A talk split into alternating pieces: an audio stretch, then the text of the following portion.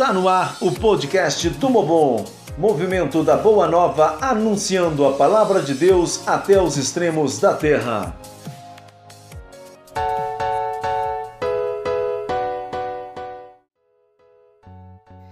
Estamos completando um ano da pandemia da Covid-19 entre nós.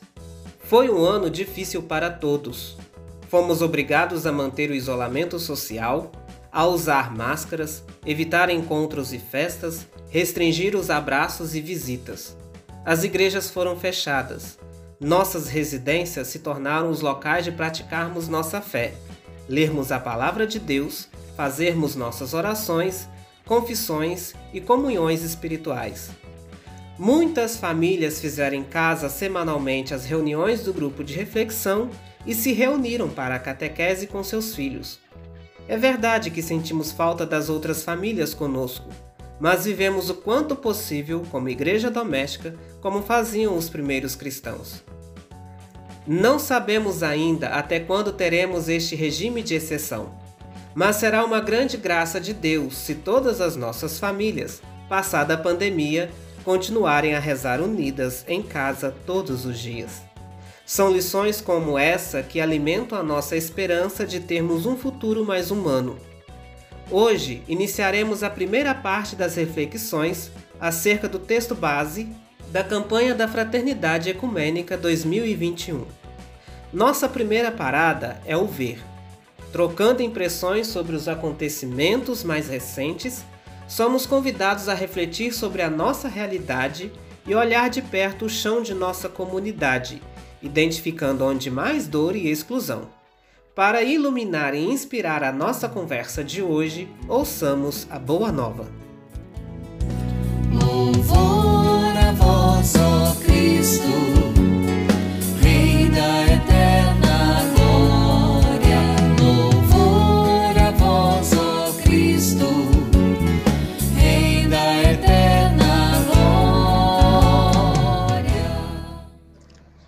Anúncio da Boa Nova de Jesus Cristo, inspirada por São Lucas, capítulo 24, versículos de 13 a 24.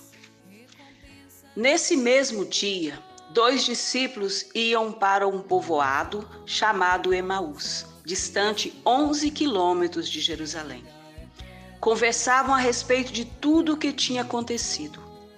Enquanto conversavam e discutiam, o próprio Jesus se aproximou e começou a caminhar com eles. Os discípulos, porém, estavam como que cegos e não o reconheceram. Então Jesus perguntou: O que é que vocês andam conversando pelo caminho? Eles pararam com o rosto triste.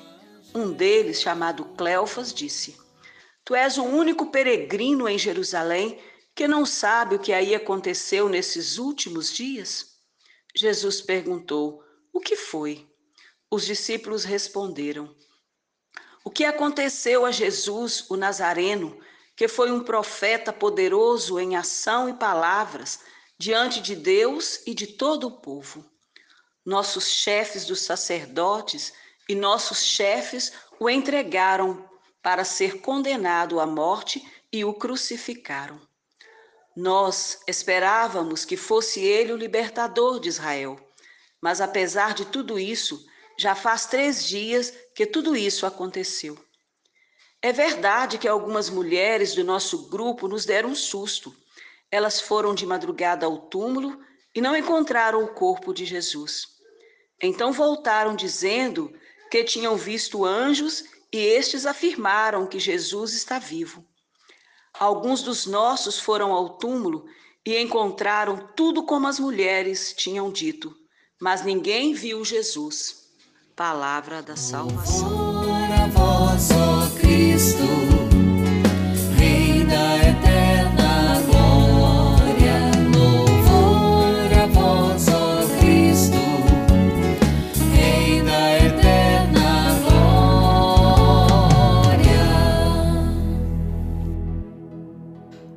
morte violenta e cruel de Jesus na cruz foi um golpe duro demais para os discípulos. O medo da perseguição e a decepção tomavam conta de seu interior e lhes embaçava os olhos. Iam pelo caminho remoendo a dor e a tristeza dos acontecimentos que haviam presenciado. Era difícil acreditar que todo aquele ideal de vida nova e de anúncio do reino feito por Jesus terminasse na cruz. Aqueles acontecimentos denunciavam a fragilidade e as limitações dos discípulos que fugiam de Jerusalém. Quando olhamos para o Evangelho, vemos que os discípulos caminham decepcionados pelo caminho meio que sem rumo e sem perspectiva de vida. Mas eis que surge um terceiro companheiro para tentar dar um caminho novo a eles. Qual a atitude dele? Como Jesus consegue cativar os discípulos? Que tipo de leitura eles faziam dos últimos acontecimentos? Olhando para a nossa realidade hoje, que tipo de leitura nós conseguimos fazer diante do que vemos? Como podemos, sobretudo aos jovens, oferecer a esperança de um caminho novo?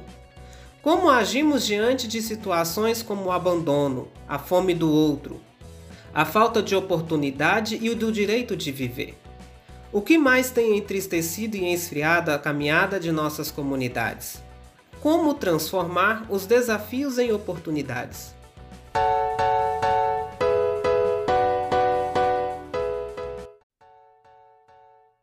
Neste ano passado, 2020, a pandemia da Covid-19 evidenciou muitos desafios. Um vírus mortal e invisível denunciou nossa fragilidade pessoal, familiar, comunitária e social. Fomos obrigados a manter o isolamento social, a usar máscaras, evitar encontros e festas, restringir os abraços e visitas. Por outro lado, a pandemia escancarou situações de violências nos diversos segmentos da sociedade. Aumentou a violência doméstica, a agressão às mulheres, o feminicídio, o racismo, oportunismo na corrida pelo auxílio emergencial, as polarizações políticas, agressões verbais e também psicológicas. A pandemia, ao invés de unir o país ao redor de uma política comum de proteção da população, fez crescer a polarização, que já havia começado na eleição de 2014 e foi radicalizada na de 2018. Os debates levaram ao confronto entre os que defendiam o cuidado com as pessoas e os que pretendiam salvar a economia, sem contar no número excessivo e assustador de fake news, disseminando mentiras caluniosas e um discurso de ódio. Nosso missionário da equipe do Mobon, o Wilson, da paróquia de São Domingos das Dores, Diocese de Caratinga, nos alerta para uma consciência ambiental e cuidado com a humanidade. Na questão das nossas associações comunitárias, né, que nós temos várias aqui na nossa região, né, nós podemos né, buscar melhorias para os agricultores familiares né, e também intervenções nas questões ambientais, esgoto, resíduo, água, né, o mau uso dos venenos, também buscaram uma melhoria na alimentação em geral. A pandemia mostrou que um dos pilares do nosso sistema imunológico é a boa alimentação. Então, nós podemos buscar isso aí tudo junto, né, nessas nossas associações comunitárias, né, que reúnem pessoas de diferentes credos.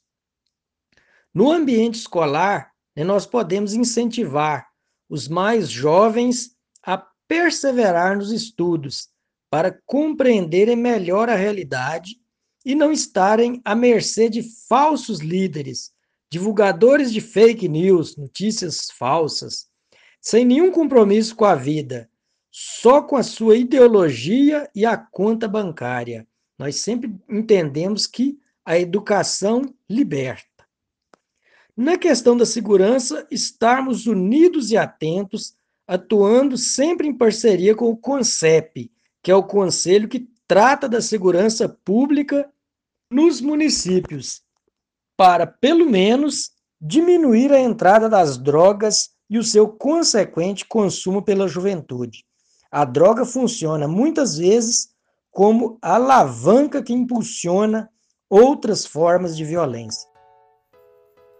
Ainda nesse quadro, vimos, abre aspas, o retorno do Brasil ao mapa da fome, ao desemprego massivo, ao aumento das pessoas em situação de rua, à cultura da violência contra as mulheres, contra as pessoas negras, contra os indígenas, os jovens e as pessoas LGBTQI+. Fecha aspas, texto base número 31. Tudo isso foi exposto pela situação de pandemia. O Wilson ainda complementa sua reflexão falando sobre a nossa falta de atenção e de presença cristã e profética junto aos nossos jovens de nossas comunidades e de como podemos incentivá-los para um futuro melhor. Nossos leigos e leigas podem contribuir muito, de modo particular, na superação de uma visão e mentalidade ultrapassados. Precisamos purificar o nosso olhar, mudar a nossa maneira de pensar no sagrado. Precisamos entender mais o sagrado como uma força que está dentro de mim e também dentro do outro, e que nos move em direção ao absoluto. E neste mover-se, vamos compreendendo que somos todos irmãos vejo que ainda temos uma visão e uma prática muito demarcatória e territorialista da fé. A construção de grandes templos é bem a expressão disso. É como se a gente dissesse: aqui é o meu território. Eu espero, como sempre, muita coisa boa a partir das campanhas da fraternidade, todas elas né, que eu já vivenciei. Cada uma delas tem o potencial de ir nos lapidando pouco a pouco em nossas inconsistências. Lendo o livrinho produzido pelo Mobon, algo que me chamou a atenção. Então, o que eu espero é que cada um de nós procure seguir a luz, que é Jesus, vida plena para todos, e depois poder irradiar a luz para os outros também. O texto base da campanha da fraternidade denuncia o que nós assistimos estarrecidos. Muitas lideranças ditas religiosas prestando um desserviço à vida, espalhando notícias falsas, informações contrárias à ciência e à medicina, levando mesmo as pessoas a correrem mais perigo. Então eu vejo que aí está claro a baliza para orientar nossas ações. Se é a favor da vida plena para todos, confere com a boa nova de Jesus. É luz e eu posso seguir e levar os outros a também seguir. Se é contra a vida, é trevas e então não devo seguir, nem levar outros a seguir. A partir da gente estar seguindo essa luz verdadeira que é Jesus Cristo, nós possamos ser luz também para as outras pessoas. E a baliza é isso aí.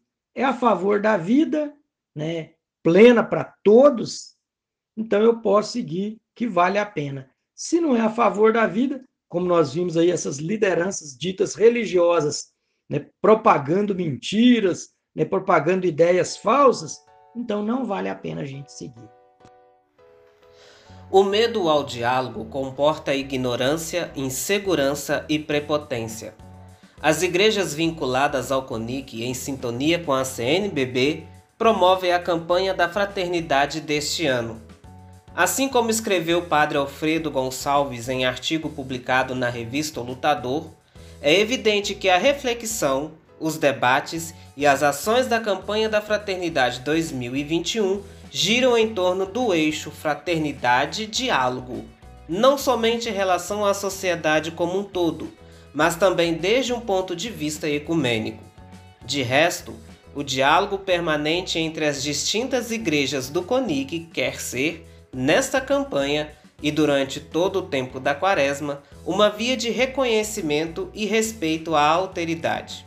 Ainda sobre o respeito e sobre o diálogo amoroso, o nosso irmão missionário sacramentino de Nossa Senhora, João Rezende, membro da equipe do Mobon, nos deixa uma bela mensagem que serve de inspiração e de motivação para as nossas comunidades para que nós possamos aproveitar o tema da campanha da fraternidade ecumênica e este momento profundo de espiritualidade quaresmal, construir um diálogo partindo do olhar amoroso de Jesus. Fraternidade e diálogo são expressões de paz. É impossível a paz sem o diálogo. O diálogo é uma estratégia, mas uma conversa desarmada de quem não é dono da verdade. A campanha da fraternidade deste ano nos convida a redescobrir a força e a beleza do diálogo como caminho de construção de relações mais humanas. O tema da campanha da fraternidade é tirado da carta aos Efésios 2, versículo 14. Cristo é a nossa paz. Do que era dividido, fez uma unidade. A referência dessa unidade não é mais a lei, mas a fé em Jesus Cristo, através da qual experimentamos os sinais do reino: amor, perdão, liberdade e benevolência. Cristo é a nossa paz.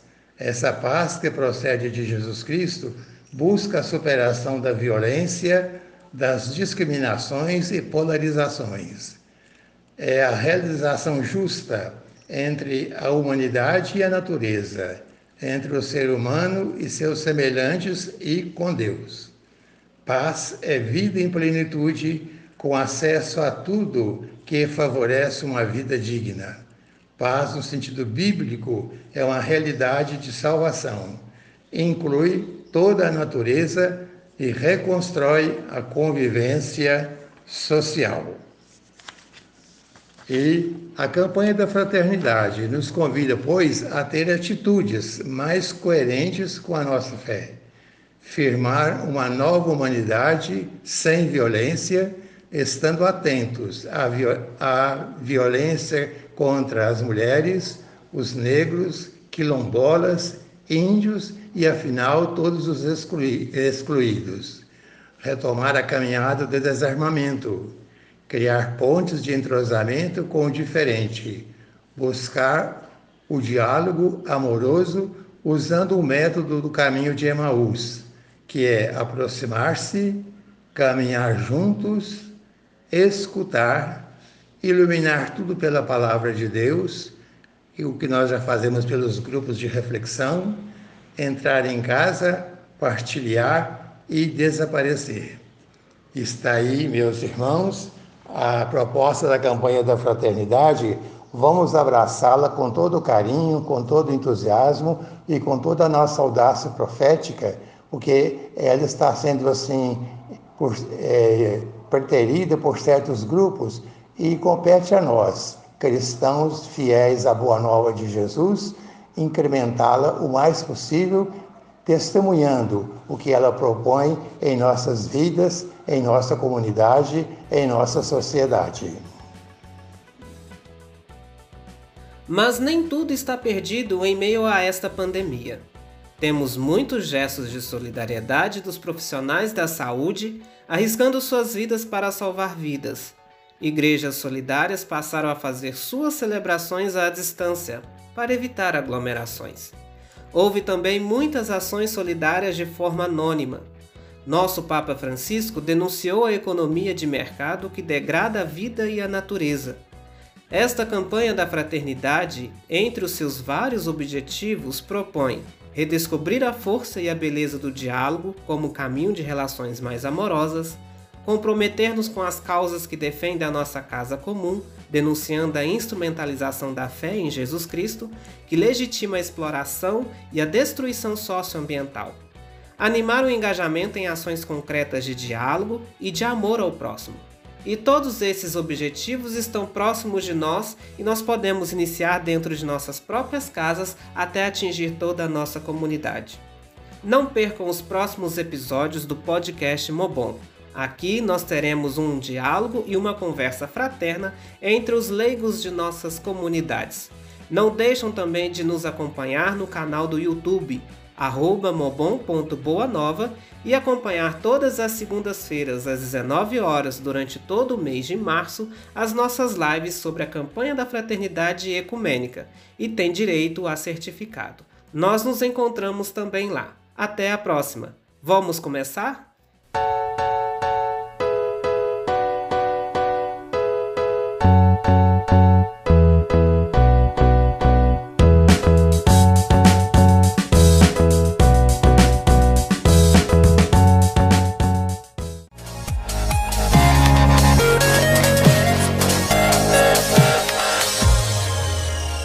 Podcast do Mobon, mais uma ferramenta a serviço do anúncio da Boa Nova, incentivando e conscientizando leigos e leigas em todas as pequenas comunidades eclesiais.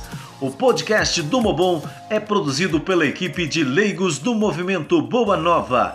Digite arroba mobon.boanova e acompanhe as nossas novidades nas principais redes sociais podcast do Mobon, anunciando a palavra de Deus até os extremos da terra.